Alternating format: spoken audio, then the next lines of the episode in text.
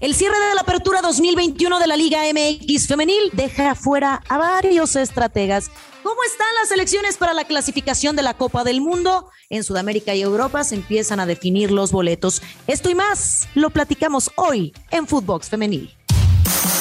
Footbox Femenil, un podcast con las expertas del fútbol femenino, exclusivo de Footbox.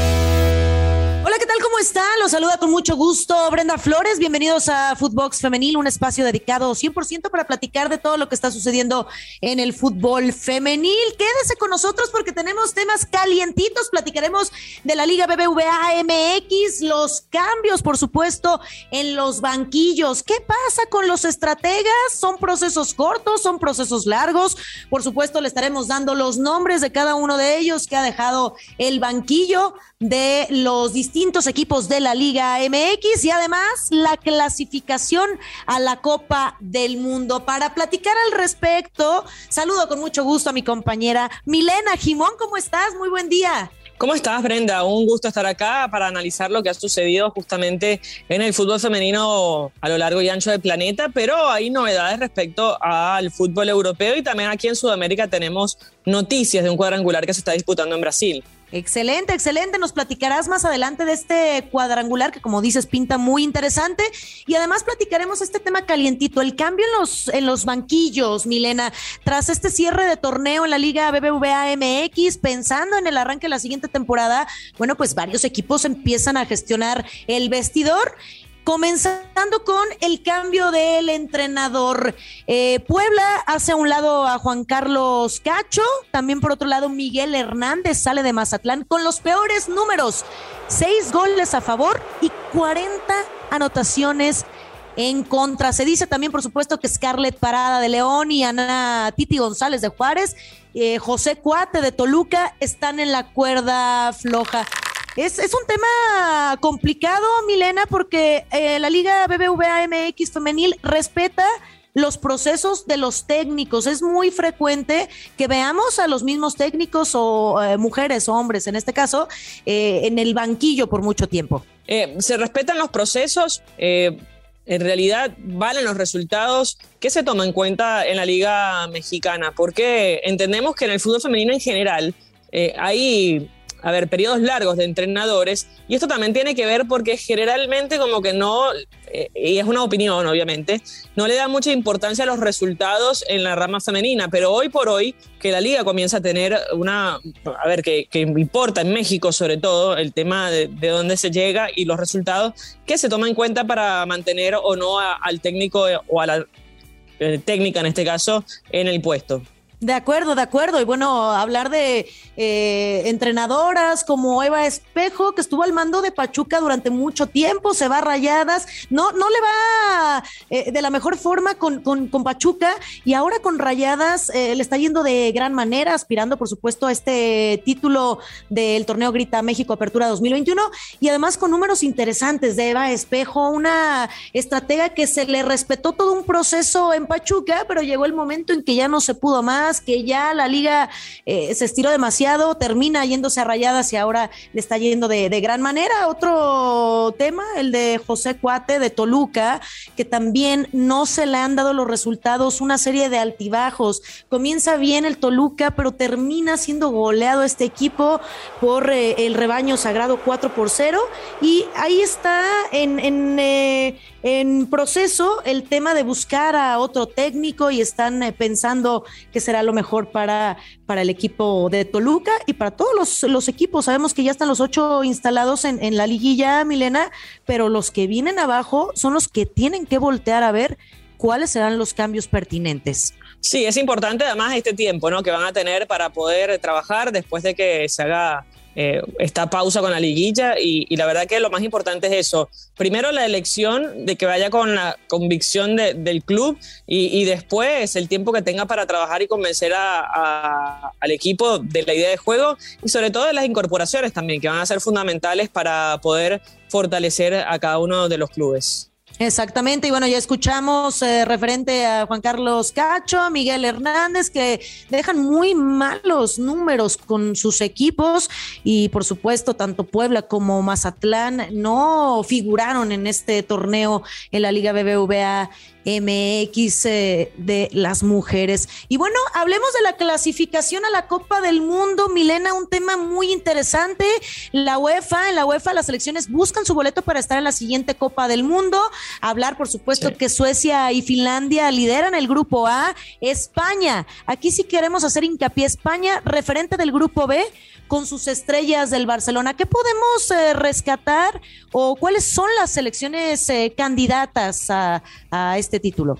Mira, yo le pondría un ojo a España, porque España no ha podido conseguir ni siquiera una final de Copa del Mundo, pero es una España que viene en construcción, que viene haciendo pasito a pasito las inferiores, que viene de un equipo súper exitoso como de Barcelona en distintas competiciones, incluso la Champions. Eh, yo creo que hay que ponerle el ojo a, esta España que tiene a Bonmatí como protagonista el día de ayer, con Putelas también siendo nominada Alexia a, la FIFA de Best y al Balón de Oro. Y ayer ganó 12 a 0 a Isla Feroe. Es un equipo bastante sólido con cuatro partidos jugados y 12 puntos, es decir, puntaje perfecto, y prácticamente se encamina a la clasificación a esta Copa del Mundo.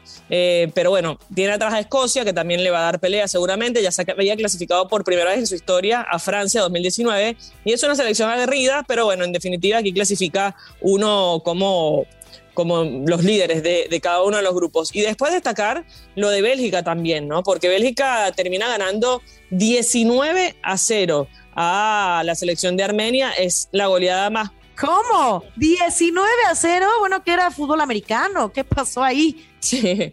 Bueno, de hecho es la mayor goleada de un premundial, superando la de Suecia 17 a 0 a Azerbaiyán en el 2010. Así que bueno, eh, Bélgica no come cuentos también, es una selección aguerrida. Eh, las eliminatorias europeas a mí me gustan mucho porque ahí vas viendo quién resalta sobre el resto. Es una, es una confederación muy sólida en el fútbol femenino, pero evidentemente pasa como en la masculina, ¿no? Donde está Isla Feroe, donde están eh, Luxemburgo, eh, eh, equipos o selecciones que no son tan fuertes ni en la rama masculina ni en la rama femenina. De acuerdo, de acuerdo. Como bien lo decías, Milena, Holanda, las campeonas de la Eurocopa 2017, cabeza del grupo C.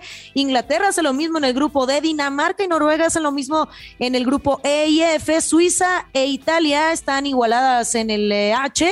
Portugal eh, por un punto pasa a Alemania en el mismo grupo en el H y Francia es líder del de grupo I. Y lo que decías también España que deberá aprovechar el momento que está viviendo Barcelona, así como lo hicieron los hombres, la rama eh, masculina hace varios años y rescatar también que, que España fueron los campeones en el Mundial de Sudáfrica 2010 con una buena racha y esperemos que a las mujeres también les vaya de esta, de esta misma manera como lo comentabas, España totalmente un, equipo favorito. Sí, sí, eh, tiene mucha calidad, tiene y además confianza. Yo creo que en el fútbol hoy, más allá de la calidad y el desarrollo, sobre todo en el fútbol femenino que lo hemos visto avanzando a pasos agigantados, es la confianza y los títulos te dan confianza. Entonces Barcelona eh, le dio confianza a jugadoras que están hoy en la selección nacional y, yo creo que es un paso importante de cara a la próxima Copa del Mundo, ¿no? Porque le falta ese saltito de calidad que lo viene teniendo en estos últimos años con los clubes y con la liga también. Es una liga más competitiva. Recordamos que el Lyon había sido prácticamente una hegemonía en Champions, después el PSG también se sumó, después también el Chelsea, el Manchester City con la, con la Liga de Inglaterra y ahora la, la Liga de España que también incorpora al Barcelona como un candidato y Atlético de Madrid que también compite. Pero yo creo que es eso, ¿no? Los títulos te dan confianza y la confianza te permite estar en otro nivel y yo creo que España está para dar el golpe de calidad en la próxima Copa del Mundo y lo pondría entre los tres candidatos. Estados Unidos siempre es candidata, evidentemente, pero pondría a, España y cuidado y Francia también como otra de las posibles candidatas para conseguir la Copa del Mundo. Totalmente de acuerdo, coincido contigo. Esperemos que algún día nuestra selección mexicana figure entre las grandes y estemos hablando, así como hablamos de España, de la selección mexicana, que ya tendrá también eh, próximamente encuentro frente a Estados Unidos y ante Canadá.